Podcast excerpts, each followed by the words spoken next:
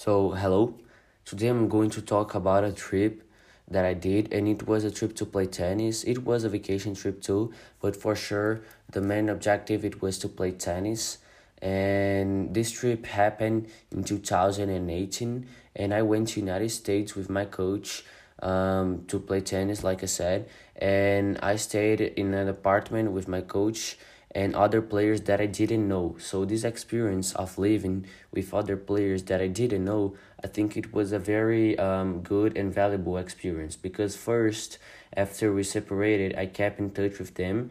I didn't drifted apart from them, so I made new friends. And second, I learned that there are sometimes in life that you um, would have to share your things with someone else and i think this is really important.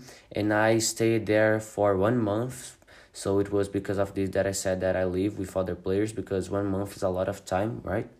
And for me it was very easy to integrate their their culture because i already been there sometimes so i knew how uh, so i knew how it was their culture and for me the cultural aspect that i that i found more interesting it was the respect that they have for each other because like let me see like this doesn't matter the social position or the job for example um, they respect a lot each other and i think this makes united states one of the best countries to visit and live so it because of this that I I really recommend um someone to go to United States and if you haven't been United States yet and you have an opportunity to go, I think you shouldn't miss this opportunity. I think you must have to go to United States because you can't miss um an amazing experience of going to another country and just to finish um I think that there are some customs and practice that I that we should adopt. For example, the customs of support sports during university and college, because unlike the United States, here in Brazil, you have to focus or on your university or on your sport. And United States, no, you can focus on both and live on a different experience. And another thing the last thing that i think we should adopt is their education because their education is an education is an example of education for a lot of countries and it's what makes united states the country that they they are today so yes it's this thank you for your time to hear me and and yes it's this thank you bye Okay, so hello. Today I'm going to talk about one of my best memories, and this memory is related with Flamengo, that is the team that I support. Because last year, on 2019, Flamengo won Copa Libertadores.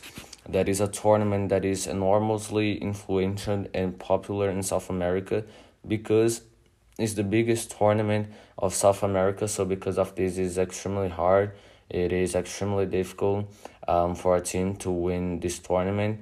However, it's partly inevitable that the supporters of all teams don't dream about winning Copa Libertadores.